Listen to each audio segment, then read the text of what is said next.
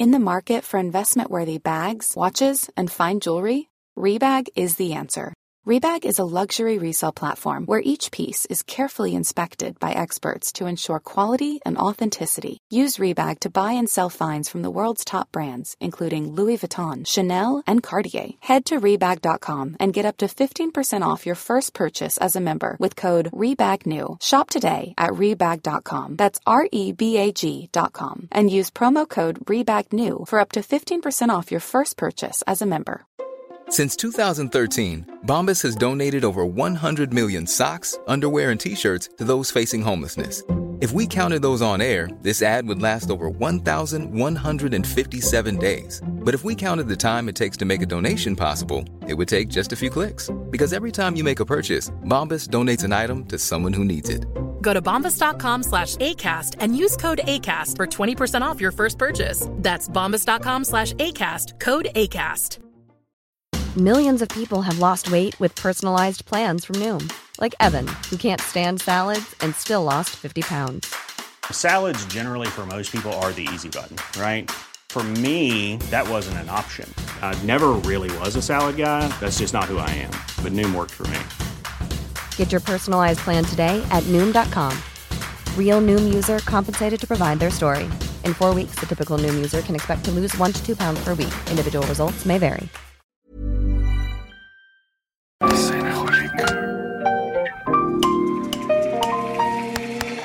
Bienvenidos a Designaholic, el podcast que amplifica la conversación sobre la cultura del diseño y las industrias creativas a través de sus protagonistas. Acompaña a Jorge Diego Etienne mientras comparte su pasión por el diseño con los temas más importantes de la actualidad y el análisis de objetos que han hecho historia o están marcando tendencias. Bienvenidos.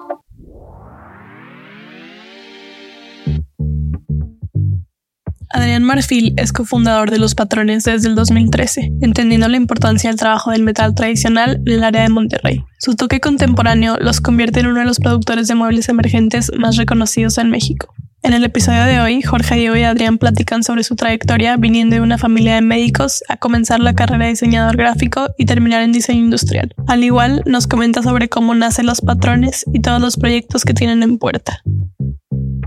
Bienvenidos a un episodio más de Designaholic. El día de hoy me acompaña un amigo colaborador y un referente de lo que está pasando en Monterrey en cuestiones de diseño.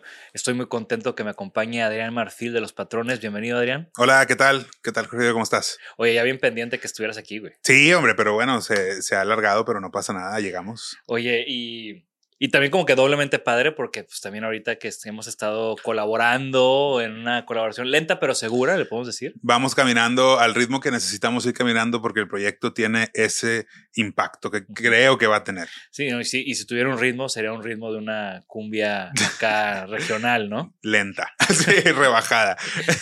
Oye, Adrián, pues eh, me encanta que estés aquí porque primero pues tenemos años de conocernos eh, y tenemos pues, muchos proyectos en los que hemos coincidido, en los que exposiciones en las que hemos estado los dos, viajes en los que nos estamos topando, ¿no? Como que al final estamos en el pedo. Estamos, estamos en el pedo, efectivamente. Y, pero no nos hemos sentado a cotorrear, ¿no? Y entre más hemos cotorreado con el tema de, del proyecto que estamos haciendo juntos, eh, pues más decía, ya que se siente este vato conmigo platicar en Designaholic.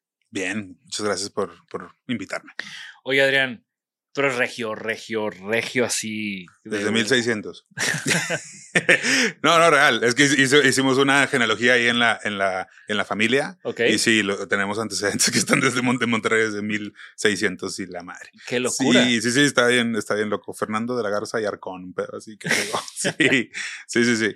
¿Y estudiaste, cómo llegaste? O sea, ¿tú estudiaste diseño gráfico primero? Sí. ¿Terminaste eso?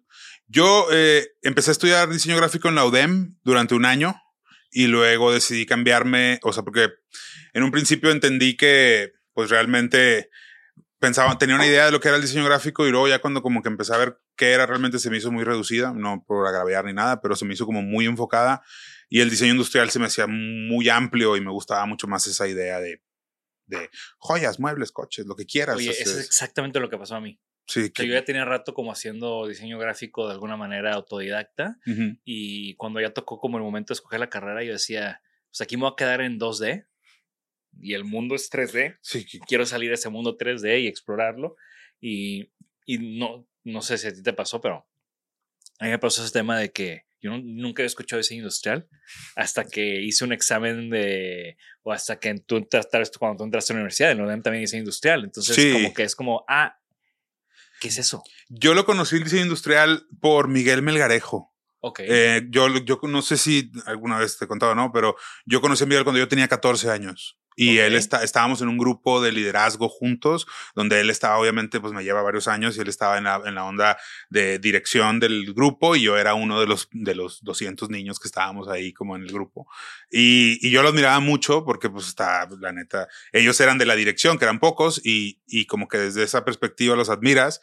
Y, y él estaba estudiando diseño industrial y yo de que, ay, ¿qué es eso? No, pues es el diseño de un montón de cosas, de lo que tú quieras, ahí lo puedes diseñar. Mi querido Miguel Melgarejo, No, que además hombre. estudió conmigo y No, Mike es Mike. corazón. No, y aparte en el grupo él tuvo un impacto muy, muy fuerte. Él, donde ha estado, ha tenido un impacto muy, muy fuerte, la verdad. Y yo, a Tok Tok, todo lo que, lo que le ha tocado hacer. Y a mí me tocó, de hecho, yo estuve en la primera noche de Tok Tok porque ellos lo estaban armando y yo tenía 15 años y ahí estábamos en el art. Yo también estaba ahí, güey. Sí, donde habló, sí, pues en ese, en esa ahí estuve, yo me quedé dormido, de hecho, porque ya estaba, estaba bien niño y era bien noche, entonces, y no entendía mucho de lo que estaba pasando, pero ahí estaba.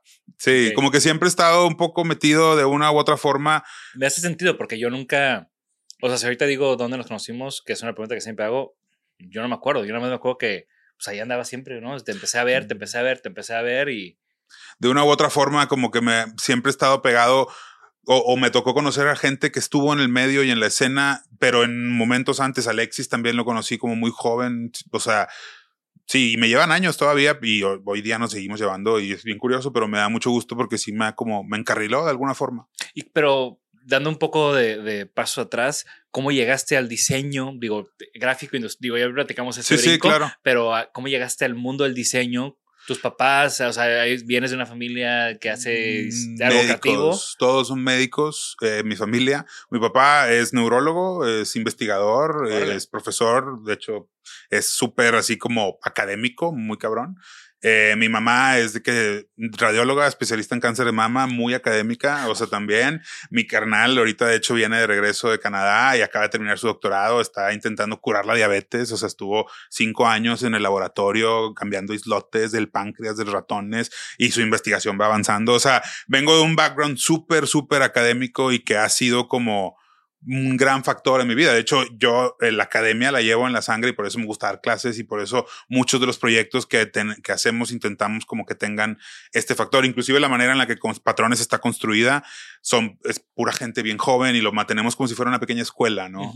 Entonces, yo llegué al diseño a los 14 años, empecé a, estaba en este grupo de liderazgo que te digo, y, en ese grupo cada quien forma parte de un equipo, ¿no? Y a mí me tocó formar eh, parte de este equipo donde se llamaba Corsarios el equipo y yo diseñaba todo, la página web, el logo, camisetas, o sea, to- flyers, fotos y editaba las fotos, todo lo que se necesitara de diseño, yo como que agarré ese rol. ¿Por? Por gusto, porque tenía una computadora, porque No Ten- sabías, no sabía, no, hombre, en Paint, así de que pixel pushing, así que, güey, acomodando. Yo rediseñé, o sea, hice un rebranding, no sabía que era un rebranding en ese momento, pero rediseñé, haz de cuenta, como toda la imagen del equipo. Y de hecho es una imagen que se mantiene hoy en día porque sigue existiendo. Chingón. Sí, sí, sí, la neta, o sea, me tocó vivir eso y a través de eso conecté con Mike y conecté con Héctor Vázquez, que también es otro un Sí, amigo sí, muy sí. querido, que también es diseñador industrial y, y así fui conociendo y yo no sabía, yo iba a ser médico toda mi vida, la prepa la estudié en el CIDEP, que es como el de la uni, porque yo iba directo a medicina desde que tenía cuatro años, yo iba a ser médico. Y a los, el último semestre de la prepa fue así que es que esta onda del diseño está chida, así que me gusta bastante. ¿Y cómo lo tomó tu familia, güey? Mi mamá, la verdad es que fue todo un tema, pero no malo, sino mi mamá estaba contenta de que no me metiera en medicina porque medicina te roba la vida de alguna forma Ujú. muy fuerte. Y mi papá, mi papá lo único que me dijo fue así como de que mira, eh, porque la familia Marfil aquí en, en Monterrey dentro de medicina es bastante pues respetada y conocida. Tengo mis tíos, mi abuelo también fue médico, o sea, como que es todo un legado, haz de cuenta. Y mi papá me dijo, pues mira, o sea, eh, en medicina, si estuvieras en medicina te puedo ayudar, tengo todos los contactos que quieras para que te vayas a cualquier lado. En diseño estás por tu cuenta. Y le dije, va, de que Precis- ¿no? precisamente, Casi, de hecho, casi. me voy a hacer mi camino y me voy. Y me dijo, papá, échele. o sea, como para adelante y me fui para adelante y así le Y digo. estabas en UDEM y cómo, ¿por qué no brincaste de diseño gráfico en UDEM a diseño industrial en UDEM? ¿Por qué te fuiste a otra escuela? Mira, afortunadamente la UDEM ya tiene otro sistema, pero en ese momento donde estaba yo, yo personalmente, y podría, podría estar equivocado, pero yo personalmente lo sentía arcaico. O sea, hacíamos cosas en, en, en diseño gráfico que yo no entendía por qué tenía, o sea, por qué, ¿no? Ahorita ya re- re- rediseñaron todo su modelo y ahorita está, la neta, lo que tengo entendido, muy chido. Pero en el 2007, 2008 que estaba yo, la neta, yo sentía que no, que no era como la educación de diseño que eh, debería de ser. Entonces fui a buscar opciones y me fui al CEDIM. Y llegué al CEDIM queriendo ver dos carreras, diseño industrial y diseño web que tenían en ese momento. Y animación, porque también me gustaba la onda de animación. Siempre me gustó el flash y esa onda. Me gustaba hacer videojuegos, hacer páginas web.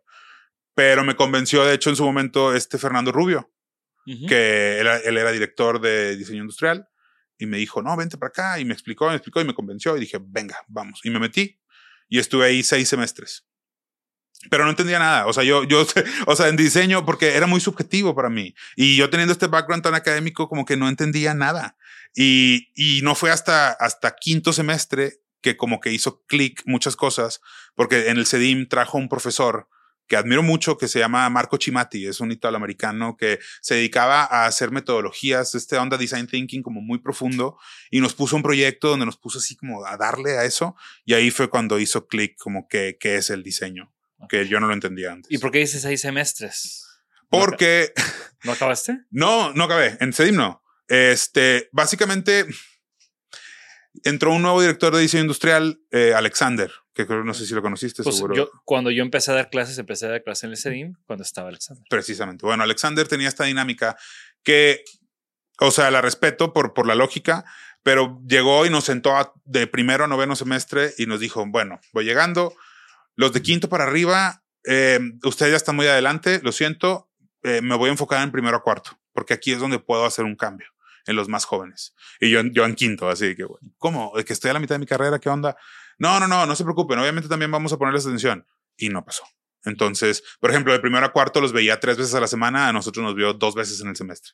Y era como una onda que sentíamos todos que nos estaban Sí. dejando así como, ustedes ya están muy viejos y ya no podemos hacer nada por ustedes. y fuera, yo estaba así como enojado porque obviamente todos pagábamos lo mismo, todos queríamos la misma educación. Pasó un semestre y no cambió mucho, me quejé y dije, me dijeron, vamos a hacer un cambio. No, hice sexto, no hubo un cambio y en ese sexto semestre dije, bueno, ya, se acabó y me, puse hacer portafolio y empecé a mandar a varias universidades.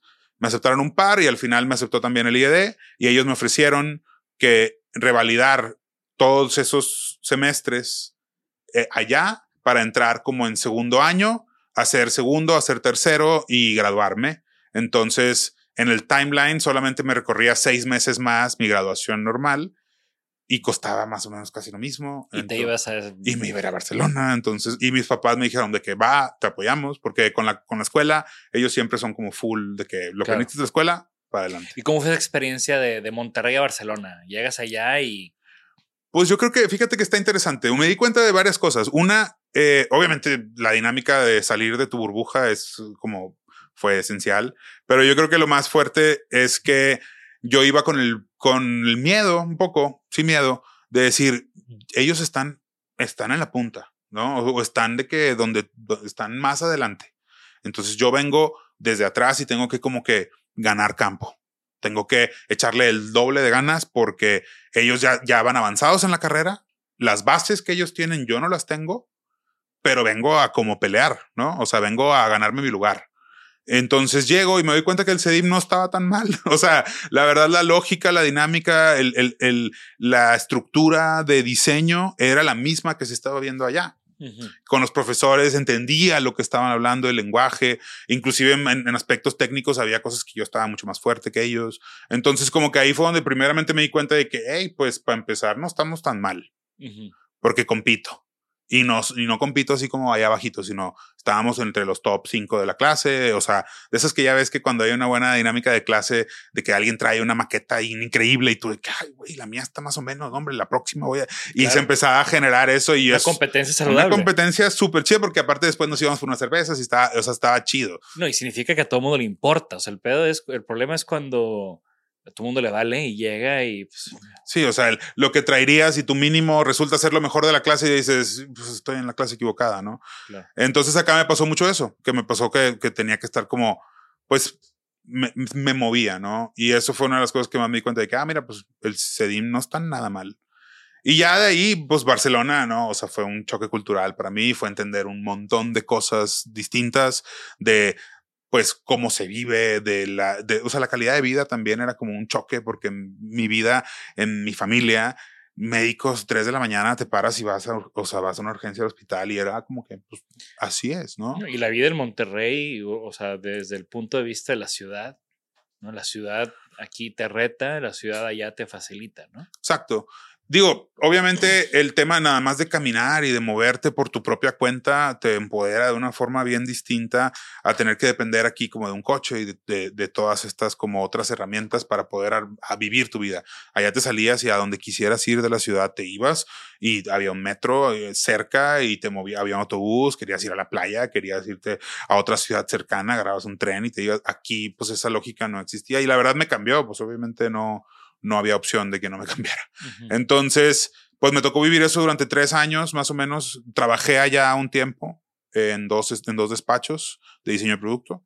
¿Cuál es? Eh, uno que era un diseñador que se llama Aviv Shani, que era un israelí, que él era como que tenía como su taller y era como súper conceptual y estaba, la neta, o sea, si lo ves, Aviv fue como, era puro corazón y estaba, eh, a mí se me hacía increíble porque llegaba a trabajar y era, o sea, era diseño puro porque no había un tema de mercado, no había, o sea, sí había obviamente trasfondos, pero, pero a la hora de la creación era muy puro.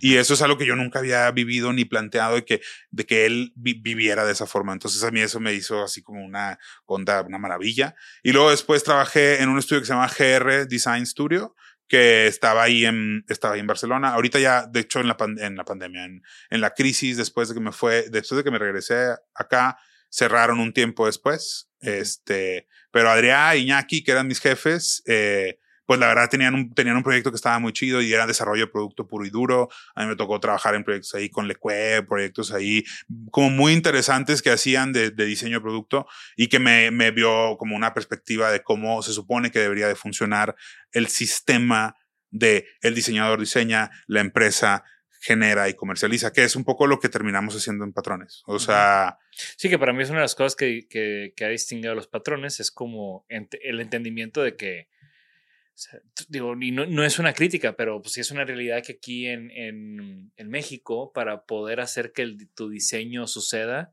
pues casi que tienes que meter tú a hacerlo y por eso tenemos, y también no hay un framework tan claro, o sea, las reglas no están tan claras como en Europa, donde tú vas a meterte a trabajar con una empresa y pues ya sabes que te va a tocar tu porcentaje de regalías y que te va a llegar el cheque y demás, y aquí eso no sucede. Entonces, muchos aquí diseñadores también haciendo sus propias marcas, ¿no? Diseño, vendo, fabrico, y entonces, ¿qué pasa? Que pues ni tienes suficiente tiempo para diseñar, ni tienes suficiente músculo para fabricar, o ni, no vendes suficiente para tener una escala para poder tener un buen precio, y se hace un círculo vicioso muy, muy No, y no tienes los skills. O sea, no, simplemente no, no tiene, o sea, de hecho, yo, yo tomo prestado mucho este discurso de Emiliano Godoy, que, que es el que dice que en los 70 hubo este, este shift de, del país, ¿no? En general, de estar queriendo producir para internamente, o sea, el mercado interno y querían y empezar a ser mano de obra barata para el mercado externo, ¿no? Claro. Entonces, que seguimos en ese trip. Y a partir de ahí muchas empresas cerraron. Empresas que a lo mejor hoy día tú y yo pudimos haber est- estado diseñando porque ya tendrían 50, 70, 100 años de existir. Entre ellas, por ejemplo, la Malinche, ¿no? Que cerró en el 73, ¿no? Y cerró por una huelga, pero en ese momento estaba cambiando la, la marea hacia empresas que se dediquen a darle servicio al exterior. Entonces, toda la mano de obra que trabajaba para el mercado inter- interno, todo ese conocimiento, toda esa búsqueda se pierde y se, se rompe esa cadena. Entonces, 30 años después se empiezan a graduar los diseñadores y la única opción que tienes es, pues, agarrar un carpintero, agarrar un herrero, desarrollo y hago unas piezas. Ya me presento como diseñador porque lancé unas piezas físicas, pero luego a la hora de vender, no hay. O, o carísimo. Sí, o tengo que, yo sé, tengo que estar haciendo interiores para poder meter ahí mis muebles, que también pasó mucho con esa generación. Exacto, que más bien le raspas por donde hay. Y, y yo, yo cuando regreso a México me doy cuenta un poco de eso y, y digo, yo porque yo quería diseñar para empresas. O sea, yo decía, güey, yo quiero. Sea, estudia diseño porque te gusta diseñar. Quiero Quiero- diseñar. Quiero, pensarlo. ¿no? Digo, la verdad es que yo estudié diseño, te digo, no entendía nada y durante mucho tiempo en la carrera no entendía nada, inclusive hasta la tesis era de que cómo gana dinero la gente, o sea, de que cómo, cómo los diseñadores viven, o sea, de qué viven, porque no lo entendía. Ya est- estuve en los estudios y entendí un poquito más, pero ese sistema que funcionaba ya acá no existía. Claro. Entonces dije, bueno, pues de que voy a, voy a aventármelo yo. Voy a, voy a, vamos a hacer una empresa que tenga ese espíritu, que tenga ese sistema, pero no pueden ser puros diseñadores. Entonces vamos a tener que hacerlo con algo que ya tenga sentido. Entonces, de ahí, de hecho, un poco como que, como que nace la idea de patrones. La idea de patrones realmente nace porque mi socio empezó a hacerla primero, Juan. ¿Y cómo conocías, a- cómo conociste a tu socio? Pues lo conocí. mi- Mira, yo tengo un muy buen amigo, Tavo, que él vi- vivía, rentaba en una casa y Juan era su vecino.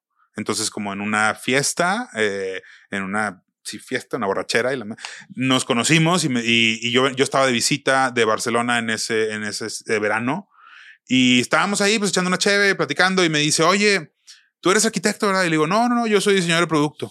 Y me dice, ah, caray, si yo hago productos. Y le digo, y ahí, y de hecho de ahí fue como, pues hagamos algo juntos, ¿no? Cool. Me metí a trabajar a la fábrica. Ellos en ese momento hacían maquila de un montón de cosas, este, principalmente volumen, 8 mil, 10 mil piezas para varias distintas empresas. Este, Metalmecánica principalmente. no, herrería, Herrería. herrería, forja, decorativa. O sea, que tu candelabro, que para los vinos, cositas de producto, pero que tenían un perfil como muy, muy, vamos a llamarle, eh, de un segmento de señoras y de catálogo y como que muy, pues, feo. Entonces, digo, a mi perspectiva, ¿verdad? Feo.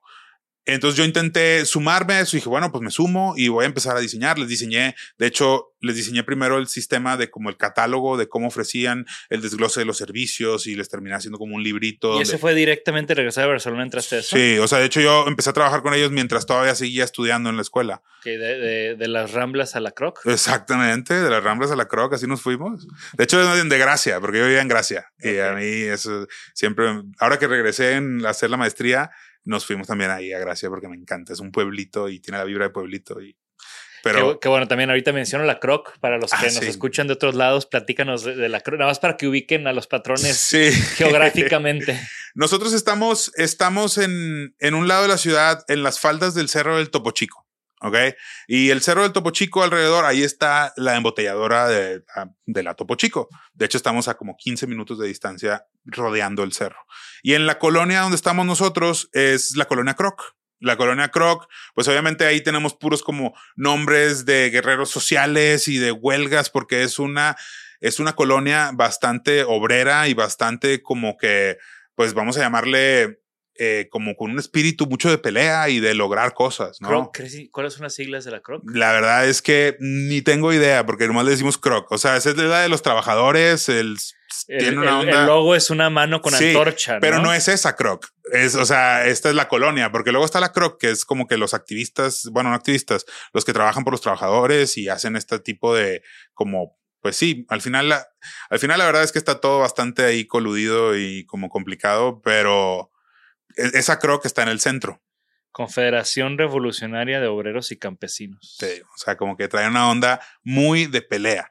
Entonces, la neta, nosotros como que nos sentimos un poco también alineados con eso porque queremos que nuestra gente y la que está trabajando con nosotros tenga esa seguridad y, y ser una empresa, porque estamos también incluso en un área como medio residencial. Eh, de hecho, donde está la fábrica, ah, tenemos vecinos que pues es gente que ahí vive en su casa y tal, porque así fue creciendo la fábrica. Cuando la compró Don Manuel en el 90, empezó con una, con lo que era una casita y una bodega y empezó a crecer esa bodega, compraron una, luego la otra, luego la otra. Y ya ahorita tenemos ahí, pues, donde hacemos casi todo. Don Manuel, el papá de tu socio. Don Manuel, el papá de mi socio, a.k.a. el patrón. O sea, e, el, los patrones es un tributo a lo que hizo el papá de mi socio, que básicamente su historia es maravillosa porque él nació en Zacatecas, en Santiburcio, y hijo de 11, o sea, 11 hermanos, todos, la verdad, como con muchas carencias en Zacatecas, en el rancho, y desde el principio don Manuel dijo, no, esto no es para mí, y empezó a trabajar, y empezó a trabajar, y luego le metió muchas ganas, se fue de mojado, trabajó allá, regresó, trabajó acá, le metió, regresó otra vez a Estados Unidos, donde trabajaba, lo hacían gerente, lo, o sea, iba trabajando, regresó con una camioneta, empezó a trabajar la camioneta.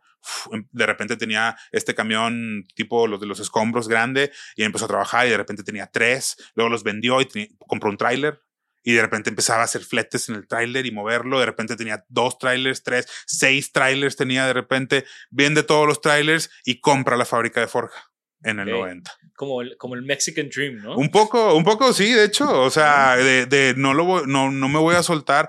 Llega el 94, se abre el Telecán y empieza a eh, encontrar oportunidades cuatro años después de tener la fábrica y encuentra pues con muchas, con vitro, con, o sea, empieza a exportar a Estados Unidos, a Texas. De hecho, en la fábrica tenemos un montón de troqueles de la estrella de Texas y de un montón de cosas porque se hacían muchas cosas para ese mercado. Ok. Y ahí fue cuando le fue muy, muy bien. Entonces se empieza a mover y pues no sé, 15, 12 años después de esto, eh, no, como 20 años después de esto, llegamos nosotros y Juan, para ese momento Juan, mi socio, pues él ya, él llevaba parte de como la administración. No es diseñador. No es diseñador, él estudió negocios internacionales y él llevó, llevó toda esta parte administrativa de la fábrica y empezar como que a buscar por dónde llevarlo. Pero en ese momento, pues la maquila mexicana te, te debes a un cliente que es el que te salva la vida siempre y es al quien eh, toda la producción le haces. Y pasaba que de repente ese cliente, pues, oye, no, estos próximos tres meses no te voy a pedir nada. Y Sí, porque también empieza, no sé qué año era, pero pues hubo una desaceleración económica fuertísima, 2008, 2012. Esas fueron muy duras. Yo llegué en el 2012 a la fábrica y llegaban así como, vamos. Entonces, Juan tenía la idea esta de decir, es que tengo que hacer un proyecto que no tenga que depender de un solo cliente dice, no sé qué voy a hacer, no sé qué voy a hacer. Yo estuve trabajando ahí en la fábrica y luego llegó un punto donde a mí me ofrecieron un trabajo en otra fábrica de tanques de gas. Y un tipo que era como un empresario muy prominente acaba de comprar una, una fábrica de tanques de gas. Qué divertido suena. Súper. La verdad, cuando me lo contó, yo dije, güey, wow. Y me dice, quiero que vengas y me ayudes a encontrar qué otras cosas puedo hacer. Y yo, güey, son soñados. O sea, tenían unas troqueladoras increíbles para hacerlos o sea, los tanques y roladoras, de, tenía un chorro de cosas que yo decía súper divertido, ¿no? Nada más que llego ahí y, y fue yo creo que una de las cosas que más aprendí, porque me ofreció un chorro de dinero. Yo me acababa de graduar y me ofreció un chorro de dinero. Para mí en ese momento era como, ¿cómo me puedes pagar tanto? Pero venga, vamos a hacerlo. Y me vendí por dinero.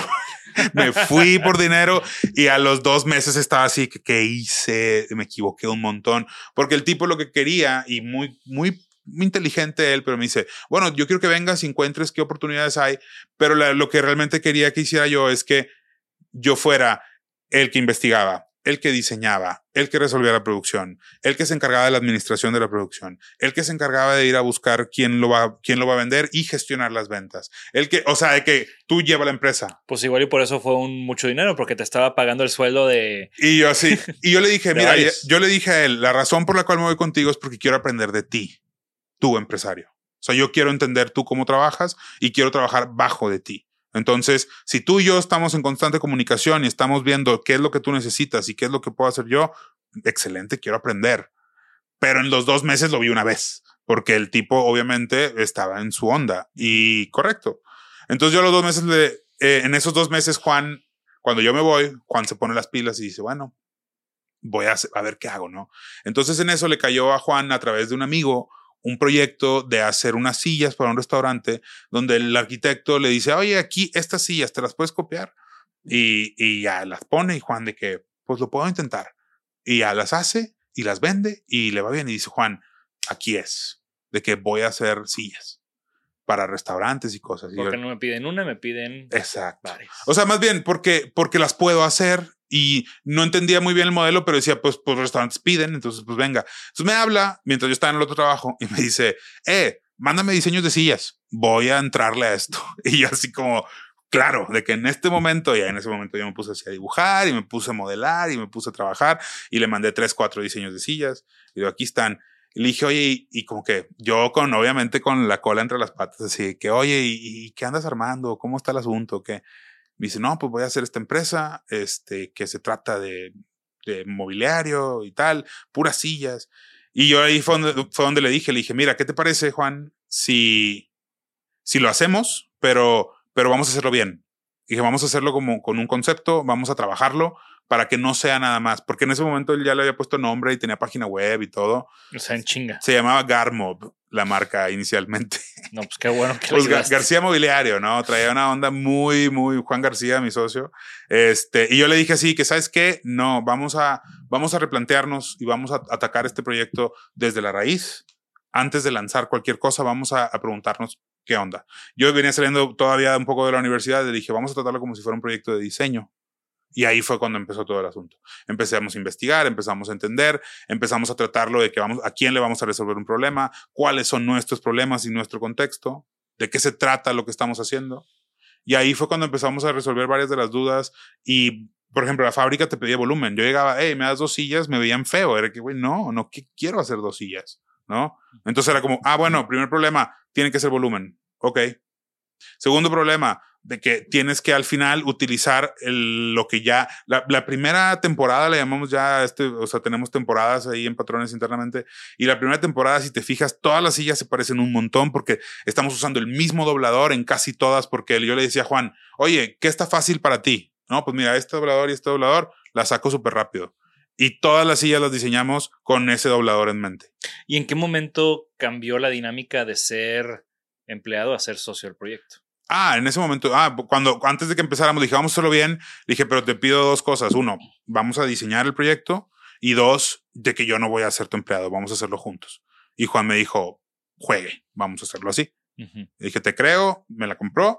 Este, para todo esto, por ejemplo, también hay como hay una historia muy de Monterrey, pero la esposa de Juan estaba en la misma escuela donde estuve yo y eran la generación de mi hermano. Entonces, ella y mi hermano eran muy amigos, pero como que con- nos conocíamos de toda la vida. De hecho, el cuñado de Juan es de que amigo de la infancia mío, que terminó siendo como esta conexión. Entonces, como que Juan dijo, pues Confío en ti, güey. confío Sí. de que tengo con quién preguntar de Sí. quién eres y qué haces. Y de hecho, Leilani sí le dijo de que no, la familia de ellos están de que son, Son doctores, tienes un pedo. súper inteligentes. O sea, de que, güey, aprovecha, o sea, de que Si venga. se mocha una mano en la fábrica, Sí, güey, no hay sí, sí. pedo. Y en gran parte también por, por Leilani fue que pudimos, o sea, que Juan confió y armamos el proyecto y así fue como empezó a trabajar, ¿no? Qué chingón. Sí, no, fue una onda muy, pues como muy de Monterrey, aquí como cerquita todo. No, y está cool, güey, que vas regresando de tu carrera y no sé cuánto tiempo pasó de que regresaste que ya estaban los patrones, pero pues relativamente poco. Y Como ya un año y medio. Ya año. tienes tu propia empresa y tu proyecto bien armado, ¿no? Pues sí, no, en ese momento no, no, sí, un poco. En ese momento éramos clientes de la fábrica y, y no, o sea, nadie creía en nosotros internamente en la fábrica. O sea, más que Juan, Juan confiaba y, y los demás neta nos veían con una cara. A veces era como, porque yo llegaba y de que, oye, puedes hacer estos ajustes, esta curva no está chida, este, esto, esto, Que cosas ya de llegó este diseñador. güey a ponernos gorro, ¿no? Sí, ya llegó, ya llegó Adrián a ver qué te va a cambiar y a ver, te va a volver a poner a hacer otra vez todo. Y tú, y todos pensaban que era una pérdida de tiempo porque, ¿qué estás haciendo? O sea, nosotros hacemos miles de piezas y tú vienes aquí a decirme que este prototipo de una está mal y yo así que no, no, confíen. y demás. Hasta que empezamos a vender proyectos. Ya que empezamos a vender proyectos, empezó a tener sentido.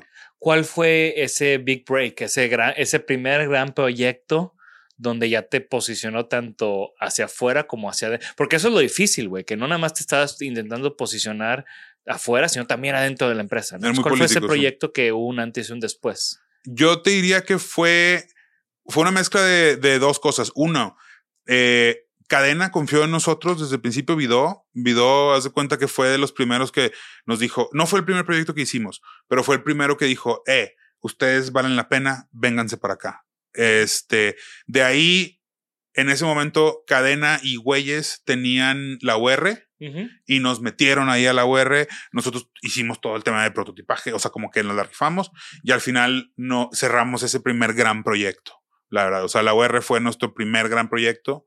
Eh, antes de eso hicimos un par de restaurancitos y cositas con a través de amigos y tal.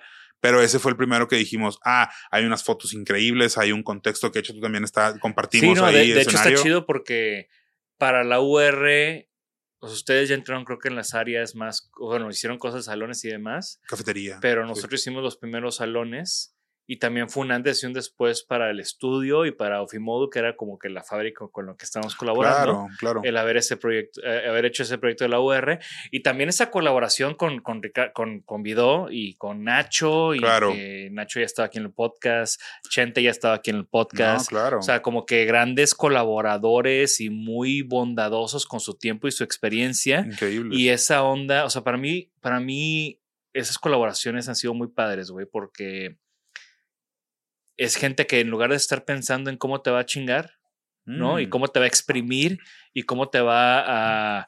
Pues no contrario. chingar, pero, o sea, pues una mentalidad de negocio, ¿no? De a ver, ¿cómo le doy menos y recibo más?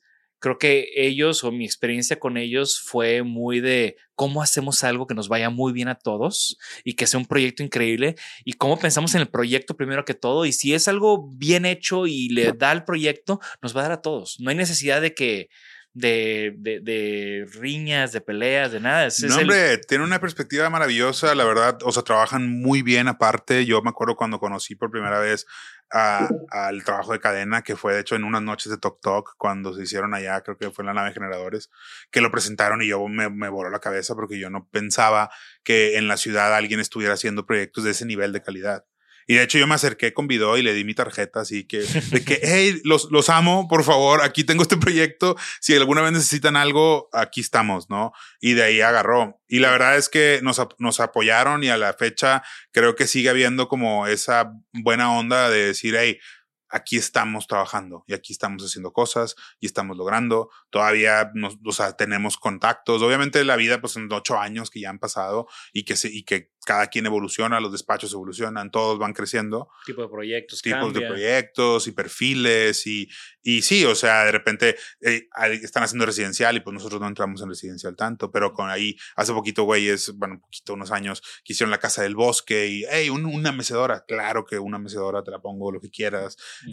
O sea, hay cosas que, que, que todavía se mantienen y a mí me da mucho gusto eso. Claro, y al final, pues estamos insertados en una comunidad, ¿no? O sea, Sí, eh, de amigos, de colegas, que después de tantos años, pues ya son amistades muy chidas, ¿no? Y, exacto. o sea, así como hemos colaboraciones, como tú dices, que han pasado los años y, y sigues regresando y demás, ¿no? Tenemos también como muchas de esas gentes en común, ¿no? O sea, Claro. Quiroga, de Raido. Es que aquí en Monterrey o no somos tantos. O sea, sí somos varios, pero no somos tantos realmente. Mm, Y, y la calidad del trabajo es lo que hace que regreses, más que la amistad. O sea, Sí, claro. entras por la, por la amistad y por la oportunidad, pero te quedas por la calidad del, del trabajo. Creo que eso es lo más satisfactorio. Con, con Quiroga, por ejemplo, ahora que lo traes, Quiroga, o sea, no manches, nos ayudaba a hacer el catálogo, la web, un montón de, bueno, Raido, pero pues Quiroga lidera Raido, pero hay mucha gente detrás. Saludos. Es- saludos, saludos. mi compadre. Que hizo, Es- hizo la web de Isenaholic. Ey, solo, güey, o sea, ese es el tema, lo hace muy bien. O inclusive también con Oscar, que con Oscar Ujú. estamos haciendo también una colaboración y siempre es una fuente de sabiduría increíble. Lo, lo tuviste aquí también en el podcast. Eh, con Alexis también, que trabaja un montón con él, que ha diseñado para patrones y que ha hecho un montón de cosas y que hace cosas increíbles. O sea, como que sí, al final, al final, eso fue el primer big break, la UR, y de ahí y de ahí empezamos a, a raíz de eso a agarrar otros perfiles de proyectos. Incluso después ahí, poco de tiempo después, saltamos también con cadena a hacer la, la mecedora de la churrería El Moro, que fue como una colaboración directa entre, de hecho, fue la primera colaboración de, de patrones, pero en ese momento no lo sabíamos todavía.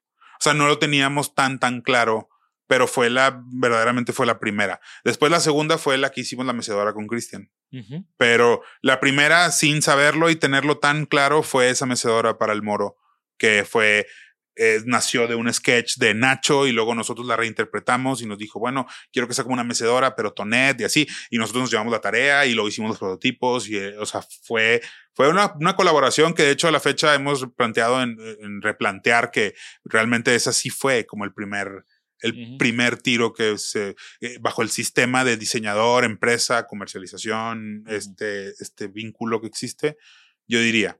Y qué importante, o sea, pues de nuevo, tú ahorita mencionas Churiel Moro y aquí de donde nos escuchen, de México al menos, van a saber el proyecto y van a ubicar esa mecedora y van a ubicar ese mobiliario de metal blanco en este espacio, branding, experiencia diseñada por Cadena Impecable. Y, y, así, pues también hay muchos proyectos donde cada vez Patrones está pues por todo México, ¿no? Y en proyectos muy interesantes. No, y queremos, queremos seguir estando, queremos seguir teniendo, o sea, esa presencia, pero pues obviamente en proyectos que tengan también este, esta alma, ¿no? O sea, que tengan este corazón. ¿Cuál es una de las complicaciones? O sea, te ganaste ya como internamente, ya llegaste a un volumen donde te hicieran caso, tal vez. ¿Cómo fue como ese proceso de, de, de, de estar luchando por un lugar interno a ya tener un lugar interno? ¿Y, y, de, ¿Y a dónde lo llevas? ¿A dónde llevaste el proyecto entonces? Pues es, es interesante porque empezamos, no sé, teniendo un 2, 3% de producción, a lo mejor. Y luego mientras empezamos a agarrar proyectos, y especialmente con proyectos como la UR o otro tipo de proyectos que están como más grandes después, y después hicimos el, el Mercato, que fue también otro parteaguas súper duro también con cadena y güeyes. En Saltillo. En Saltillo, donde para ese proyecto diseñamos 23 piezas específicas que luego se convirtieron en una base del catálogo muy, muy fuerte. Uh -huh. Este, pero fue un proyecto que cambió todo también de nuevo, ¿no? Con esos proyectos grandes, la gente ya empezaba internamente en la fábrica, empezaban ya a decir, oye, pues, pues sí traen trabajo. Uh -huh. Entonces ya como, ok, y, pero no tan seguido, pero traen trabajo. Ok, interesante. Y empezó a caminar así. Después, como que yo ahí en ese momento tenía mucha libertad porque yo llegaba, traigo un proyecto y luego me iba. O sea, no tenía nada que ver con producción. Yo no pedía fierros, yo no hacía nada de las cosas administrativas que requerían para que la fábrica funcionara. No, yo pues, estabas en la calle costlereando. ¿no? Exactamente, y consiguiendo colaboraciones y diseñando y buscando proyectos y haciendo cosas, entonces era muy libre. Y, y esa libertad nos dio y nos permitió poder hacer todas las cosas que hicimos de presentarnos aquí, ya, ya, ya, ya, ya, ya, ya por todos lados, este, que co colaborando con tal y con tal y con tal. Esa libertad estaba muy chida. Y, y ahí fue cuando empezó realmente a, a ten, empezamos a ganarnos el respeto del resto de la fábrica y se empezó a ver a, a patrones internamente como, ok, ellos están trayendo, están cargando su propio peso mínimo. Hoy en día, ¿qué porcentaje sería? No, hoy en día realmente, pues fíjate, es que la cosa cambió muy fuerte en, después de la de, en pandemia. O sea, a raíz de la pandemia, nosotros previo, 2020, marzo, haz de cuenta, previo, éramos completamente libres de hacer lo que quisiéramos y nomás presentábamos proyectos y se llevaban a cabo internamente, revisábamos calidad, revisábamos que las cosas estuvieran en orden, pero era más una comunicación hacia afuera. Y a raíz de la pandemia, en el primer año de la pandemia, eh, de marzo 2020 a mayo del 2021, eh, los proyectos de la, de la fábrica fueron como cayendo, fueron cayendo poco a poco los que tenían, hey, no voy a pedir nada, oye, no, hoy está parado. Y Patrones nunca cayó. Uh -huh. Patrones nunca dejó de trabajar. Y ahí fue cuando fue el, el, punto más fuerte, que fue hace dos años. De hecho, en, en mayo cumplimos dos años. Entonces llega mayo 2021 y, nos, y básicamente a grandes rasgos lo que sucede es que, oigan, pues ustedes ya llevan un rato nada más ustedes llevando la fábrica. No ha habido otros proyectos, eh, ahí en ese momento ya don Manuel estaba como en una onda también, porque Juan tiene un hermano, Martín, que lleva la, la planta de Escobedo. Hay dos plantas. Okay. En, en Escobedo tenemos la carpintería eh, y aparte todo lo que hace Martín, que hace un montón de cosas más industriales, muy chidas también. Y luego está la Croc, que es donde hacemos esta onda más como de los muebles y el taller. Entonces llega, llega mayo 2021 y pues se nos da la oportunidad de decir, bueno, aquí están las llaves de la, de la, del taller o de la fábrica aquí están las deudas, aquí están los fijos, aquí está todo, págame una renta y llévenlo ustedes, como quieran llevarlo. Ok. Como lo quieran hacer. Entonces, eso es en mayo de 2021. Se aplicaron, las reglas cambian. Exactamente, fue un, oigan, entonces desde ahí yo creo que han sido los dos años más difíciles de mi vida, los últimos dos, honestamente. ¿Por qué? Porque pasamos de ser cinco personas a 34 en una semana. Y de repente es como, no es como que, o sea, fijos se cuadruplicaron. O sea, Pero, pero aceptaste el reto, o sea. ah, no, era, era eso o se muere todo. claro. ¿no? O sea, eso o básicamente ya no hay patrones y ya no hay fábrica. Yo ya no- búscate a alguien que te produzca y esa curva que es- aparte, o sea, toda la onda de los patrones y la historia y la lógica se, se pierde, ¿no? Entonces, pues agarramos el reto y hemos estado precisamente desde entonces, pues estamos rediseñando toda la fábrica, estamos rediseñando todo el sistema, estamos haciendo que tenga otra lógica, hemos crecido un montón al nivel equipo, o sea, ahorita ya somos en oficina 10 personas, que cuando en ese momento éramos 4, 5. Entonces ha ido, ha ido creciendo un montón y hemos logrado como domar ese caballo en estos dos últimos años. Eh, y ahorita ya estamos en un punto donde te digo, estamos rediseñando toda la fábrica, estamos rediseñando el sistema interno, estamos agregando gente para poder dar más servicio y vamos a empezar a, a crecer un poco más. O sea, estamos en- empezando a buscar eso. Está bien interesante como de nuevo, ¿no? O sea, e- e- ese cambio de, de la estructura interna, cómo también afecta hacia afuera, porque también en estos últimos años he visto muchos cambios de patrones hacia afuera. ¿Me, Sí. puede- me puedes platicar también de, de eso? Pues de, de bote pronto, Patrones siempre ha sido muy curioso en su comunicación porque eh, como no, como no vendemos menudeo, muchas veces era como estar en Instagram y estar. Yo, yo a veces veo todo el tema de redes sociales como cada vez que subes algo, cada vez que estás como compartiendo, estás tocando la puerta de alguien o de muchas personas al mismo tiempo, ¿no? Hey, aquí hay una silla. Eh, mira, aquí hay una silla. Y hay veces que la gente decide abrirte la puerta y decir, hey, quiero comprar esa silla. No, la quiero. Y si tú te estás tocando la puerta y te abren la puerta y no y decides no pasar, oye, no la vendo, cambia mucho la percepción de algo porque ya te sientes como, "Ay, güey.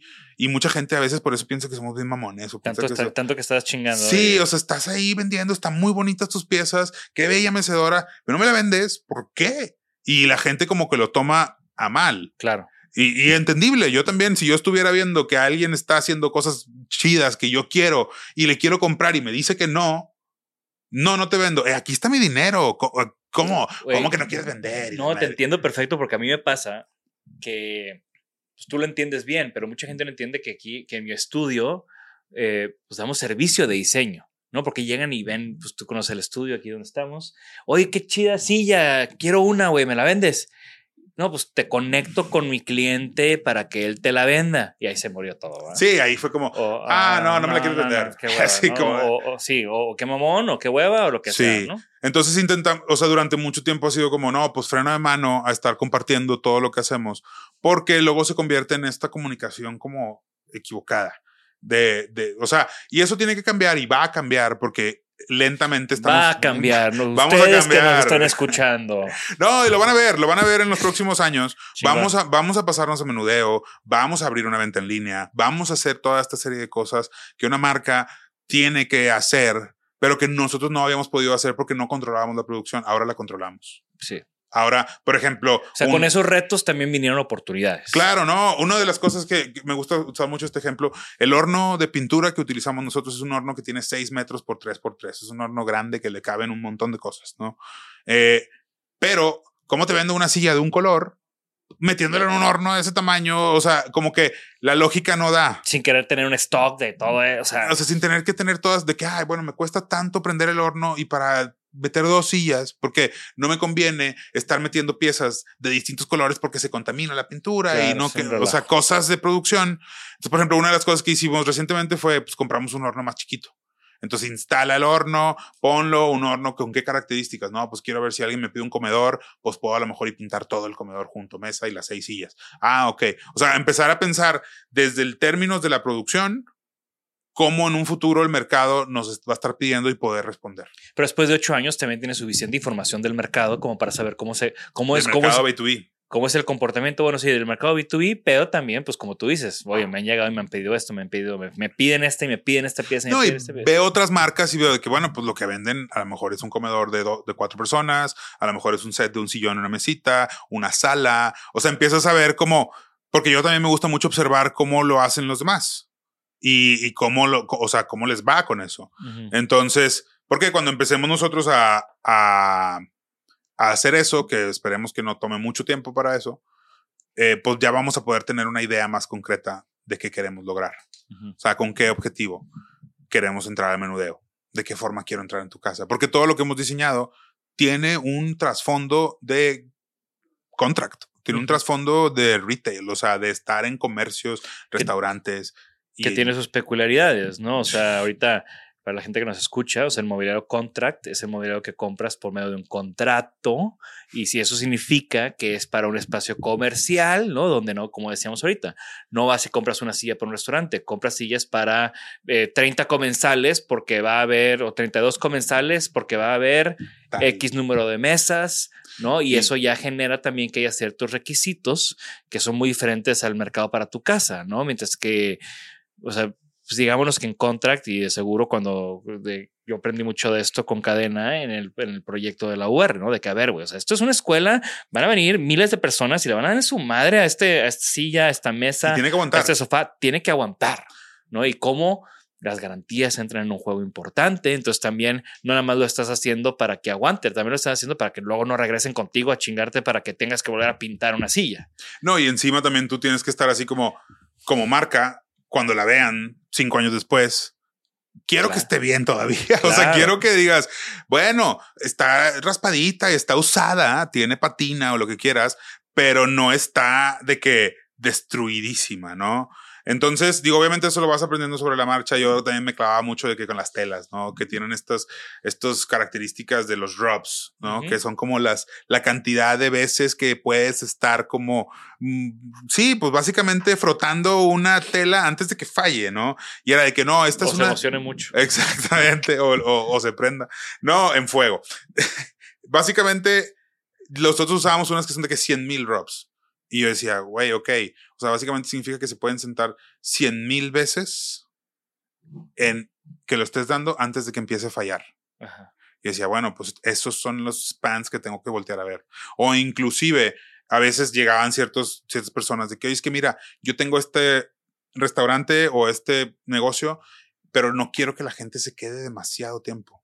Quiero que compren, quiero que consuman y quiero que después dejen espacio para los que siguen, porque en mi modelo de negocio yo necesito vender esta cantidad de cafés o esta cantidad de cosas por hora para que me funcione a nivel negocio.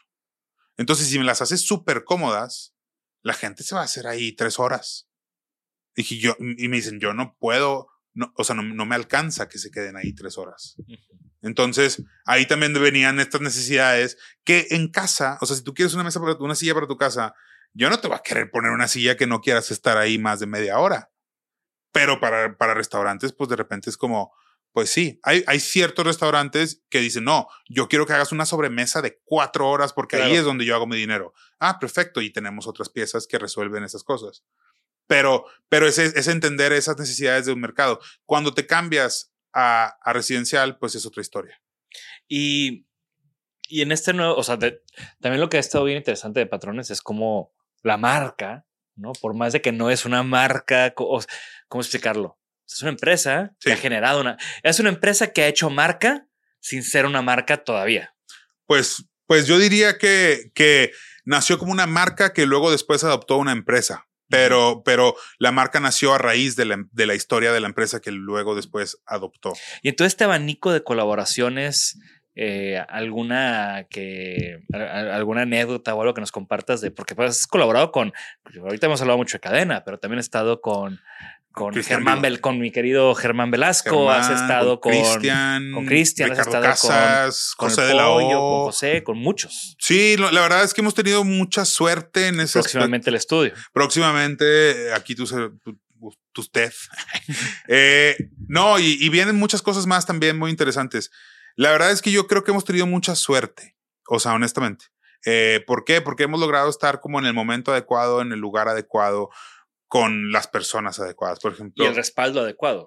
Claro, o sea, pues podíamos entregar cosas, ¿no? Sí, tú puedes estar en todas esas cosas, güey, pero si al final el producto no, no cumple, se te cierra la puerta y ahí no hay una segunda colaboración. Y ya no te compran o ya no pasa nada. Sí, de hecho, sí, sí puede llegar a pasar esas cosas donde, pues si te equivocas o quedas mal, pero, pero la realidad es que, pues ha sido, ha sido muy interesante. Yo creo que una de las colaboraciones que más he disfrutado o, que más disfruto todavía de seguir como teniendo es una con Christian, por ejemplo, porque Christian eh, tiene, una, tiene una mentalidad también súper...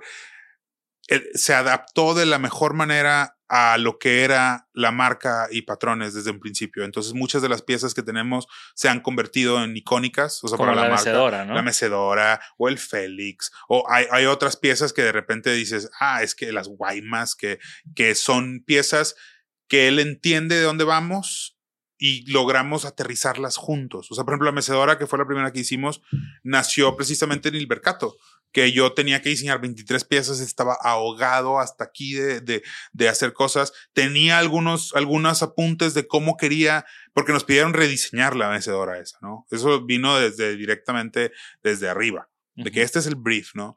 Yo decía, madres, pues es un súper trabajo. Yo tenía algunas ideas de cómo tenía que funcionar, que sí, como el respaldo, digo, el, el, el descansabrazos y algunas cosas, pero no había nada concreto. Y yo le, llegó un punto donde hablé con Cristian y le dije, oye, tengo este proyecto, quiero ver si me ayudas a, a, sacarlo. Y me dijo, claro que sí. Él ya había puesto un proyecto para el Fonca, donde se trataba de, de también trabajar ese, ese, ese, mismo como tipología, pero él lo tenía a nivel investigación. Entonces le dije, güey, hagámoslo. Y nació y fluyó los comentarios, la manera en la que, en la que resolvíamos las cosas como que fue muy, muy rápido y muy, muy bueno, que eso yo creo que fue lo que ayudó más también a que las siguientes colaboraciones con los siguientes diseñadores dijeran, es que ve los resultados que están teniendo. Sí, ya tienes una pauta también de cómo colaborar con diseñadores, que también es todo, todo un tema ahora como fábrica y no como diseñador tú. Exacto. Sí, se me hace súper, súper interesante. Eh, ¿Alguna anécdota o algún reto más complicado? O sea, decía que, güey, ¿cómo salí de esta? cuando, hicimos la, cuando hicimos en 2019, lanzamos cuatro colecciones en, en Design Week y abierto mexicano en octubre de 2019. Y la neta es que ya en retrospectiva sí fue así como, güey, porque logramos estar, estábamos en el Munal, descolgamos al doctor Atl para presentar la colección Reyes, la que está inspirada en la, en la silla 400 de la Malinche. Uh -huh. Y luego tuvimos que entrar, porque hicimos una, colección, una, una colección con Alfonso, con Alfonso sí. y la presentamos en el patio del Munal, pero tuvimos que entrar a las cuatro y media de la mañana con una plataforma que tuvimos que pedir un permiso especial para entrar por el zócalo de unos monstruos que está, ahí tengo unos videos donde estamos cargándolas así entre las piezas del Munal, donde está así que viéndome el guardia así que rompes algo y te quedas aquí. O sea, y terminamos armando eso a las seis de la mañana, una cúpula que presentamos que fue así como, güey, esto estuvo bien fuera de nuestro, fuera de lo que... que se, se, me hizo fácil cuando vi el render. Se me hizo bien fácil la vida. Ah, la, la partimos la cúpula en cuatro, pie, cuatro, cuatro piezas y las llevamos y las montamos y se conecta todo entre sí de volada. No, no, no, no, no. Fue una cosa, pero así que la sufrimos bastante. Eh, también pues, las piezas de Ricardo también eh, representaron también un reto como más técnico que no habíamos tenido, tanto el tema de la lámpara, o sea, de un, de un fixture, de, de estar haciendo cosas eléctricas, hasta inclusive las mismas formas que tenía y las mismas cosas que, cosas que no habíamos intentado. Entonces, como que cada una de las colaboraciones ha tenido su reto ha tenido sus colaboraciones que hicimos con José, que fueron, fue la segunda colaboración, tercera. Primero fue Cristian, luego Alexis, luego José. Que fue la de... los maceteros. Los, los maceteros. Los Francis, sí. Y luego también hiciste con José este proyecto muy interesante de, de ah, la, bueno, de la silla, no, ¿no? Eso fue una belleza, eso fue una belleza. Y fue también un mega reto increíble. Cross, cross Cultural Chairs. Cross Cultural Chairs, sí, con Mateo. Mateo, saludos si estás viendo. Eh, la verdad es que, hijos, ha sido un proyecto de los más raros, de los que menos como que tenía claro qué estaba pasando, pero de los más chidos. Porque básicamente, pues, este, poner un contexto rápido de qué se trata el proyecto. Mateo eh, hizo, un, hizo un crowdsourcing de, de, para hacer su proyecto, donde el güey lo que quería hacer era visitar ocho países a lo largo de ocho meses, un mes por país. Y en cada mes se dedicaba a previamente haber contactado un diseñador local. Entonces llegaba, convivía dos semanas con el diseñador local estudiando la cultura de ese país y luego, las próximas dos semanas, diseñaba y producía una silla que representara a ese país a nivel cultura de las sillas, ¿no? Entonces a nosotros nos tocó junto con José, bueno, a José lo contactaron y José nos contactó a nosotros para hacer la silla que representara a México, ¿no? Entonces fue una locura porque aparte Mateo vino en diciembre, cosa que en México venir en diciembre es como... Sí de que, hijo, sí, o sea, de que, güey, a partir del 15 ya no existe diciembre. Entonces, pero, pues como yo, yo veí, Mateo también estudió en el IED, entonces teníamos como esta conexión un poco por ahí también. Pues tuvimos profesores en común, tuvimos, tenemos amigos en común un montón. Y aparte, y aparte tú no te rajas. No, y aparte yo veía, el- yo veía el potencial del proyecto y decía, es que esto es una bomba, güey. Esto es una bomba, pero que va a explotar y explotó. Este, entonces dije, dije, bueno, va, vamos a ver cómo. Yo viajé a Ciudad de México, estuve con ellos un rato mientras estábamos explor- estaban explorando las tipologías y toda esta historia de la silla, de la corona y de cómo viajó y una silla americana que la hicimos más mexicana, que la adaptamos. O sea, como que él planteando toda la parte conceptual, la diseñaron ellos en parte, hicieron como algunos de los como mecanismos y la lógica y luego se vino para acá y en fábrica pues la terminamos, la terminamos modelando, remodelando toda en un día y en tres días terminamos haciendo la silla que terminó siendo la de las fotos y todo eso, que tenía un chorro de fallas y tenía un chorro de problemas, pero salió en tres días, que fue, de, de hecho, estuvo bien interesante porque la cereza del pastel fue que terminamos el día de la posada de la fábrica. Y Mateo se quedó en la posada y estuvimos ahí tomando y Qué comiendo chido. taquitos y así. Y hay, un- hay unas fotos bien genuinas de la posada de nosotros, donde está la silla ahí con unas luces y la gente bailando atrás, porque pues, porque era la posada, ¿no? Entonces, la neta terminó como que con una historia bien linda. O sea, de... Ay, perdón. Perdón. Hecho, Sucede, sucede. Sí, sí, sí. Entonces, eh, básicamente, sí, lo que hicimos con, lo que hicimos con, con Mateo y en esa colaboración fue bien rudo, fue bien rápido, pero tuvo muchas repercusiones bien interesantes. Oye, ¿y en qué momento dices, vuelvo a, hacer, vuelvo a estudiar y voy a hacer una maestría?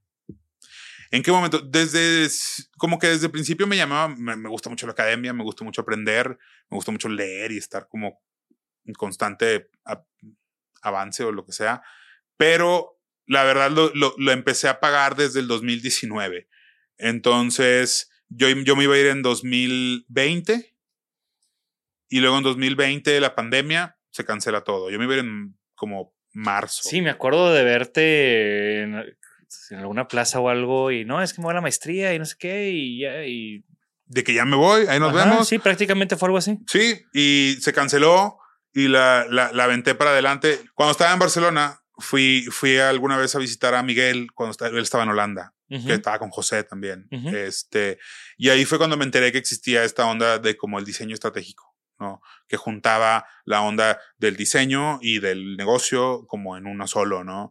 Y, y se me hacía súper interesante de, porque incluía las metodologías y, y, agarraba todas estas otras áreas que el diseño de producto a veces deja a un lado y, y fue como un, un abrir los ojos. Entonces yo quería irme a Holanda, ¿no? A hacer esa misma maestría, me llamaba mucho la atención, pero investigando era como dos años full time, estaba como, deja tu proyecto dos años, o sea, ya se fue tu proyecto básicamente, o sea, patrones en ese momento era, güey, no, no, no, no se podía. Entonces me puse a investigar qué otras opciones había, ¿no? Y que me alcanzaran y que tuviera como sentido con lo que estaba haciendo y que se prestaran. Entonces encontré este, esta maestría que dura un año, pero solamente son tres meses presenciales. Entonces, y una, los otros meses son, son en línea. Eh, entonces, pues básicamente me apunté y dije, bueno, va, vamos a empezar a pagarlo, vamos a empezar a hacerlo. Y llega la pandemia, yo me iba a ir en marzo de 2020 y la pandemia llegó en esa misma fecha, entonces tuve que recorrer todo durante dos años, me fui, me terminé yendo hasta el 2022. Está cabrón, güey, porque me pasó algo muy similar. O sea, yo también diseño estratégico como que siempre ha sido el, siempre había sido como el core del estudio sin, sin decir, la, sin decir sí, el sí. término, pero pues es, es parte del día a día de lo que hacemos, de entender que el diseño no es nada más, no es el fin, es el medio. Entonces, igual, quería una maestría y encontré este programa de esta maestría de Parsons de diseño estratégico Nice. que no me tenía que ir dos años también, que era un programa, digo yo, en lugar de irme tres meses como tú, me iba cada dos meses, un, un cinco días. O sea, difuminados. difuminado sí. y, y, y pues también, güey, o sea, eh, ent- como que es de que sí, no puedo dejar mi estudio, pero quiero estudiar, pero quiero crecer, pero ¿Cómo ¿qué- le hago? ¿cómo le hago? Y la madre, y de repente ese momento eureka de que ya encontré algo, ¿no? Vámonos. Creo que tiene sentido con lo que estoy haciendo. sí, Entonces, qué chido. La neta, la neta sí fue, precisamente fue como que, bueno, va, tres meses me puedo ir, tres meses regreso y, y puedo como... Y aparte fue un momento bien interesante para, para, para patrones porque mucha de la gente que estaba conmigo, que sigue estando conmigo todavía, le tocó. Muchos, muchos ahí exalumnitos míos. No, hombre, da- de, todas las escuelas tenemos, sí, sí, sí. Pero me da, me da mucho gusto cada vez que tenemos juntas y en el proyecto que estamos haciendo, pues ver a estos chavos que Sí. Sebastián, And- ¿no? Andrea, bueno, que está Rodri le diste a Rodri, a. Rodri y a, y a, y a- a- a Sebastián, ¿no? Sebastián, pues en cracks, varias ¿no? clases y tú sabes que ahí la, la cercanía que tengo con él y ahora Andrea también, que recién graduada, cuando me dijo, ya, ya entré de full a patrones, yo, Sí. Qué chido, güey, porque también sé que sé que es un lugar ideal para alguien así, un diseñador joven, porque uno, van a seguir teniendo como estos golpes de lo técnico y de lo, lo- de lo industrial, pero también hay como todo este otro tema que van a aprender muchísimo y que yo sé que tú, pues con, con este approach que, me, que ahora me hace mucho sentido, ¿no? Del tema como muy académico, ahora lo entiendo todo de alguna manera y por eso me gustan esas conversaciones. Qué chido. Y, y sí, güey, siempre que, que, que, que tenemos juntas y veo a estos chicos que fueron mis alumnos y los veo contigo y los veo contentos y los veo trabajando en, los veo en chinga, ¿no? Está, me, los- me- me- me- me- me da mucho gusto, Sí ¿no? me gusta que le metan. La verdad es que es bien interesante porque la gente que tengo, en la- los que me ha tocado ir pues escogiendo y haciendo formar parte del equipo, gente bien, bien capaz y bien chingona, güey. La verdad, o sea, vaya, no sé cómo decirlo de otra forma, pero me ha tocado muy buena gente y en parte vienen de perfiles bien distintos, pero como que últimamente desde que regresé hemos, hemos tenido, o sea, desde que regresé a la maestría, hemos tenido una reestructuración fuerte porque obviamente todo lo de la empresa implica y todo esto, pero se ha ido juntando el equipo y ahorita yo diría que estamos como en una etapa bien, bien chida. Yo creo que la mejor etapa que hemos estado a nivel equipo ahorita en este momento. Precisamente porque ya se unió Andy, Gus y Jorge, que es uno de los nuevos chicos que entraron. Entonces ya somos 10 personas que estamos full time peleando por esto. Entonces se vuelve como una fuerza mucho más grande. Justo ayer hablaba con mi socio, con Juan, me decía, es que, güey, esto ya es mucho más grande que nosotros. Ya, ya, ya, o sea, nos podemos ir tú y yo y esto ya tiene una vida por sí. Y eso es algo que, que desde el principio lo planeamos, por eso no se llamó ni Garmob, ni se llamó, mi socio quería que se llamara de que Marfil Diseños, ¿no? Y yo de que, estás loco, creo que no. Y tu foto, ¿no? Sí, así que aquí, exacto, en blanco y negro. así. No, no, no, la neta, le dije, no, esto no puede tratarse de nosotros, tiene que ser algo más grande. Me encanta. Sí. Y, y en todo este recorrido y en todo este, este eh, eh, pues estas anécdotas que hemos compartido, ¿hay algún aprendizaje eh, que quieras compartir? ¿Un aprendizaje o consejo que quieras compartir con nuestra audiencia? Pues, pues hay de muchos ámbitos, supongo. Este, hay uno que, eh, que cuando a mí me, tocó dar clases un tiempo y ahorita estoy pensando en regresar. eh, yo daba la materia de negocios del diseño y me tocaba mucho ver que sí, yo sé que la mayoría de la gente que ve aquí está metida en el ámbito de diseño y muchos son como gente que está como, pues, bueno, asumo, gente que está en la universidad, saliendo, están intentando hacer sus proyectos y creciendo y hay mucha gente que seguro lo ve por entender otras mentes creativas, pero lo que yo veo y el consejo que más les daría a los que son diseñadores y quieren hacer proyectos es que no se metan puros diseñadores. Sí. O sea, de que no, no hagan un proyecto entre los tres amigos de la carrera que hacen todos lo mismo, de que no lo hagan. Búsquense un Juan. Búsquense un Juan, búsquense a alguien que les dé una perspectiva distinta de la vida, porque a veces se vuelve como una cámara de eco donde, ah, no, es que tiene que estar perfecta, este detalle tipográfico, este detalle de la curva tiene que ser increíble, porque si no, no va a ser como yo me lo imagino. Y luego tiene que haber alguien que diga, eh, ya, ya, ya, ya. No pasa Eso- nada, no pasa es nada. Eso es mi esposa. para mí. que excelente. Eh, Te necesitas tener ese equipo que te diga, eh, eh, esto es importante, pero hay otras miles de cosas, Ujú, miles, mucho más importantes y que tienes que ponerles atención igual. Claro. Entonces, para mí eso fue como parte clave y si da- daría un consejo de alguien que está empezando un proyecto de diseño, de esa onda, pues consíganse a alguien que lo respeten al mismo nivel que te respetas tú, pero de otro campo. Me encanta, gran, gran consejo. Oye, oye, ya no te pregunté porque como que lo medio contesté yo, pero de mi lado. ¿Tú te Sí. acuerdas cuándo nos conocimos? ¿Cómo Yo me acuerdo cuando nos... con- Bueno, es que yo, yo los conocí a ti y a Panorámica cuando yo estaba estudiando. Entonces eran para mí como un referente así de que quién hace cosas de diseño en México, de que pues los de Panorámica que hacían como que hicieron estas cosas de basalto y yo estaba todavía Eh, estudiando. Panoramic is coming back, ¿eh? No, no- no le digas a nadie, pero el 2024, Ah, viene. eh, 10 años de Panorámica. Ah, bueno, bien, qué gusto. Qué gusto que, que sigan haciendo cosas, porque la verdad es que se necesita. No sé si se- no sé si les va a molestar que lo dije, que ya lo haya dicho, Sí, pero bueno, lo ¿qué onda? escuchaste primero en Designaholic. Ahora sí más vale que se cumpla porque Oye, sí, luego ya, te, amar- ya te amarraste. ¿eh? Bien, pues yo los conocía a ustedes, pues de- yo de estudiante y viéndolos para arriba. Eh, creo que probablemente la primera vez que como interactuamos fue cuando hicieron la generación Decode, la que fue en el Palacio Postal.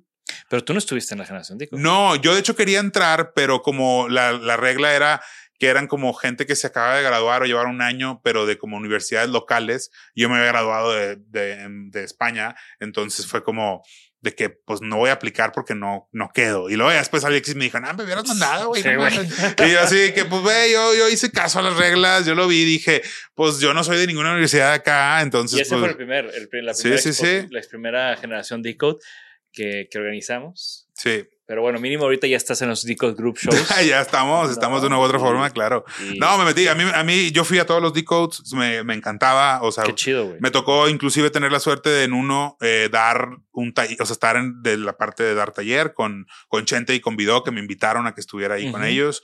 Este, no, la verdad es que Decode es un proyectazo, un proyectazo y, y yo creo que esa fue la primera vez que como me tocó como, hey, ¿qué tal? O sea, de que, pero pues yo era un, o sea, ustedes estaban en, tanto Alexis como tú estaban en modo así de Sí, que no, torbellino, así de que, De- no, no, no. Es que cada vez que alguien me dice de que de Decode, obviamente, pues es ese proyecto que le echamos todos los kilos y todas las ganas y todo el dinero que no teníamos. Alguna vez me contó Alexis, me dijo, no, hombre, güey, tengo deudas todavía.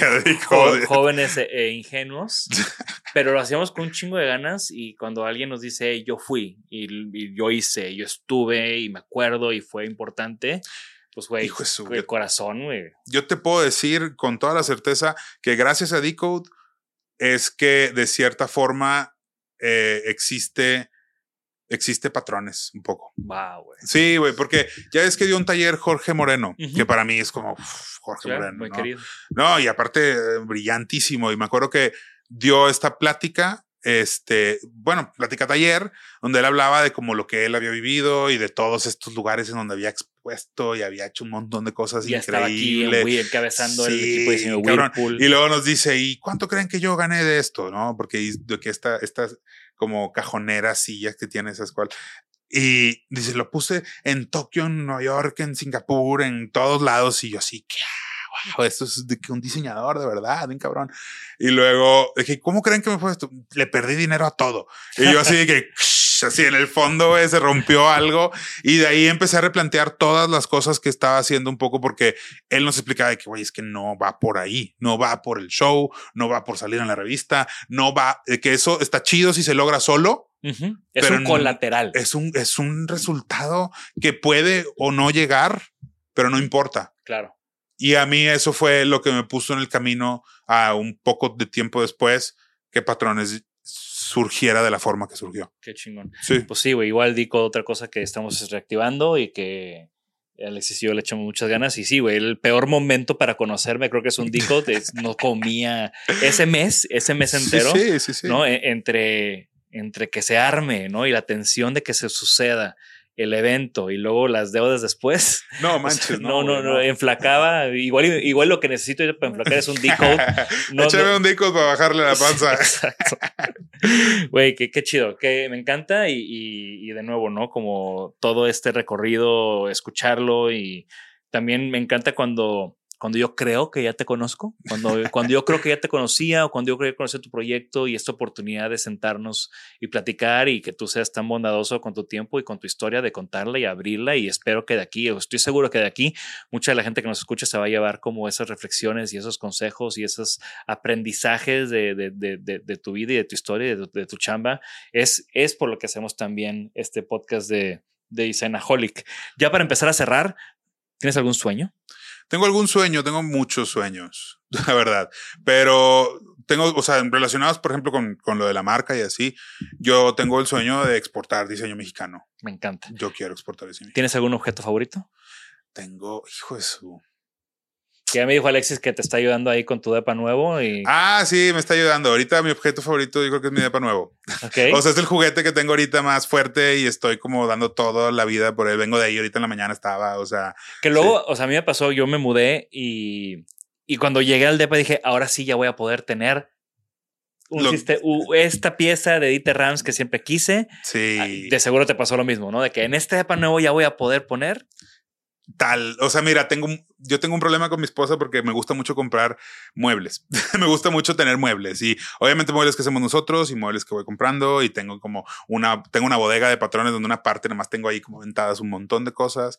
Este, tengo muchos objetos, pero intento como como que despegarme un poco de ellos últimamente porque no como con mi esposa no puedo poner todas las cosas que quiero, está como complicado.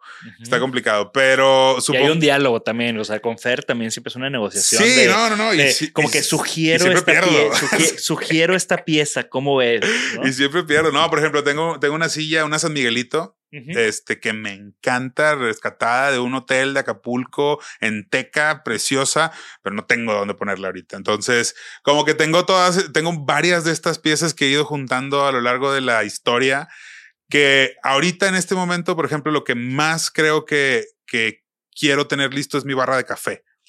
Mi barra de café, o sea, me gusta mucho hacer café expreso, me gusta un montón.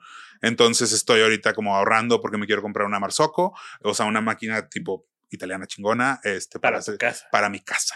La, la mini, está la roja. Bueno, no sé si la roja y la blanca, que me gusta más. Pero eso es lo que estoy pensando ahorita, dónde voy a ponerlo. Porque todo lo demás, como vamos avanzando poco a poco y ahorita estamos como pues empezando, todos los muebles, mi sillón, ya todo lo tengo. La, mi comedor lo hice en patrones, la lámpara, todo eso lo- lo- los fui haciendo yo. Entonces, pues sí. Y ya más de objetos favoritos, creo que tengo, hay una, hay, hay un, un bordado que, que cuando falleció mi abuela, eh, mi mamá se lo había regalado, que es como un, es como un paisaje así norestense, muy bonito, bordado, que cuando murió mi abuela, como que lo tenían marcado ahí al lado de su cama y pregunté si me lo podía llevar porque pensé que lo había hecho mi abuela y resultó que lo hizo mi mamá para mi abuela. Y ese bordado yo creo que es una de mis cosas favoritas que tengo ahí en la casa. Sí, sí. Me encanta. Eh, Súper, güey. Bueno, finalmente, una recomendación, libro, podcast, documental, algo que estés consumiendo últimamente que quieras. Fíjate que estuve pensando porque, porque me mandaron eso. Porque ya te la sabes. Porque, porque me, me- me dijeron así que qué vas a recomendar. Y dijo, ay, güey, pues sí estoy leyendo varias cosas ahorita. Estoy viendo ahorita la, la biografía de George Carlin, que está buenísima. El eh, documental de HBO está buenísimo. eh, está bueno. Son me dos- gusta mucho. Son, son dos episodios, pero está clavadísimo. Me gusta mucho la onda de la comedia, se me hace muy chido, pero no es, o sea, creo que lo que más me ha movido últimamente en cuanto a como fue, y que creo que es mi diseñador, o sea, no, no creo, es mi diseñador favorito, fue la expo en la Trienale de Enzo Mari, que fue, güey, lloré así en la expo porque Pero ¿cómo fuiste? Bueno, fue cuando fue la pandemia. la- en la pandemia, nosotros presentamos la de Cross Cultural Chairs en ese Milán Ah, raro, güey. Pero ¿cómo le hiciste si estaba todo cerrado con... Pues fui. Bueno, fue. Fui, me llevé las sillas en, la, en el avión, las presentamos en base Milano, bellísimo. De hecho, ese no- o sea, fue una experiencia increíble de yo me sentía soñado de estar presentando tipo, obviamente fue el Milán raro, entonces también eh, no sé si es más, es más especial por, no sé si mejor. Pues es único. Creo Es- que hay, hay en un, en un evento que es tan cíclico, ¿no? O sea, Sí. tiene 65 años ocurriendo todos los fucking años. Pues, por ejemplo, a mí me tocó, ya no me acuerdo qué año, pero de los primeros Milanes que fui, ha de haber sido 2009, 2000, no me acuerdo, pero me tocó que hubo un volcán. Todo el mundo se acuerda del Milán del volcán porque nos quedamos atorados y porque no podía volar cancelaron, cancel, hubo un volcán en Islandia y, Ah, y sí, toda claro, Europa sí, estuvo sin vuelos por una semana. Recuerdo. Y Milán, güey, que va medio millón de personas nada más a la feria, estaba medio millón de personas atoradas ahí. Fue un desmadre. Y todo el mundo se acuerda de ese Milán. Estoy seguro que todo el mundo se va a acordar del Milán de la pandemia. Mínimo por, por no haber ido o por haber Exacto. ido. O sea, vaya. o sí. porque pusieron la exposición de Enzo Mari más chingona Güey. que no, que casi nadie pudo ver, güey. A mí me tocó ir, haz de cuenta que los últimos días yo, yo estaba, estaba con Mateo, obviamente dando la vuelta y me había invitado a comer con su familia, porque él es de, él es de, él es de italiano, pero, pero del sur. Entonces estaban todos visitándolo en su expo y fuimos a comer y, y estuvo increíble. Pero antes de la comida yo me fui a la Trienale y no, o sea, esa expo fue como, Qué envidia. no, güey, no, no, no, me pasé todo el tiempo que Ahí pude. tengo el libro y lo, y lo ojeado, aparte de Hans Ulrich. o Sí, sea, no. Y lo más cabrón es eso, ¿no? Que Enzo Mari dijo, voy a donar mi archivo a, a la ciudad de Milán, pero no pueden hacer nada con él en 50 años. O sea, Eso fue aquí- así como, lo guardas. De aquí a que haya otra expo así, pues van a pasar 50 años, ya no me va a tocar a mí, yo creo. Está en Google Arts and Culture y la puedes visitar en VR y está, es bella. Yo de repente me meto todavía a Hay que hacerlo. poner el link, ¿eh? yo no me sabía No, eso. Sí, no, no, está, está visitable. Este, pero lo que yo creo que lo que más me impactó sí fue que yo, yo no tuve abuelitos, pero yo quiero que Enzo Mari sea mi abuelito. O sea, hay unos videos eh, que, que, que, que están ahí, también estaban ahí en la expo, unos videos donde está él hablando de diseño en su despacho, así en Milán. Y no, no, no, con, yo el, creo con el cigarro y no, sabes a lo que huele, ¿no? es lo que más me ha impactado últimamente, creo, en cuanto a el core de lo que es el diseño. Yo siempre le pongo a mis alumnos un video de Enzo Marix cuando salieron, cuando autoprojetaciones lo editaron con Artec. Hay un video como de Ah, sí, 20 lo he visto, minutos 19, sí, sí, lo he visto. con un suéter hermoso Bello. verde y el cigarro y así. Bueno, así había como unas siete televisiones, así como regadas por ahí, con más fragmentos de, la, entre- de otras entrevistas en Sí. otros momentos. Wow. En una donde está hablando como del gremio de diseñadores de ese momento de Milán y de cómo pues él era medio como que aparte de todos los demás porque Claro, no, se juntaba, punk. no se juntaba con nadie. El comunista. Sí, no, no, no, está, no, de Entonces, la verdad. recomendación es ese link de Ese, ese es el link. O sea, ve, ve, la ves, te puedes ir asomando. De hecho, o sea, incluso puedes poner el teléfono y puedes como ir viéndola. O sea, Wow. está chida. Entonces, sí, la, esa, esa es mi recomendación. Me encanta. Sí, Chingón. No, sí. acabamos en un high note. Adrián, qué gusto tenerte aquí, güey. De nuevo, como tantos años y poder sentarnos y, y platicar de esta manera y que la gente te, te conozca a fondo es algo que, que me da muchísimo, muchísimo gusto. Ya sabes que no solo te aprecio a ti, aprecio a los patrones, aprecio a todo el equipo y estoy y aprecio que estemos colaborando ahorita y que vayamos a sacar algo muy chingón. Quién sabe, no, no, no tengo seguro cuándo va a salir este episodio, Saldrá. pero saldrá. Muchas gracias por la invitación igualmente y, y a seguir haciendo cosas. La verdad es que excelente los esfuerzos que haces por el diseño desde Monterrey y para México. Creo que no es exclusivo de Monterrey. Y la verdad que chingón. Sigue, Gracias, sigue empujando porque necesitamos que haya más. Necesitamos sí, que haya más. sigue, sigue de terco. Síguele, síguele, ánimo. Pues sí, le seguimos. Gracias a todos que nos escuchan. Gracias, Adrián. Gracias a nuestra audiencia, a nuestra comunidad que, que tanto apreciamos que, que vean estos episodios, que escuchen y ojalá, estoy seguro que sacan mucho valor, al menos de- del día de hoy. Eh, y recuerden que, así como estamos eh, haciendo estos episodios, pues también estamos leyendo sus comentarios y escuchándolos ustedes. Así que mándenle un mensaje a Adrián. O sea, aquí vamos a poner sus redes de los patrones, de Adrián. Mándenle un mensaje. ¿Qué les, ¿Qué les gustó del episodio? ¿Qué les gustó de lo que platicó? ¿Ya lo conocían? ¿No lo conocían? Dejen sus comentarios, mándenles DM. También comenten en nuestro canal de YouTube. ¿Ya conocían los patrones? ¿Ya se han sentado en así los patrones? ¿Ya fueron al chore? O sea, espero que ahora que vayan al moro, si no, no sabían, vayan y se sienten en la mecedora y ahí le escriben a Adrián qué opinaron de ella y de los muchos, muchos proyectos que pueden encontrar por todo México de, de los patrones y sus colaboraciones. Así que estamos muy al pendientes de lo que nos escriban.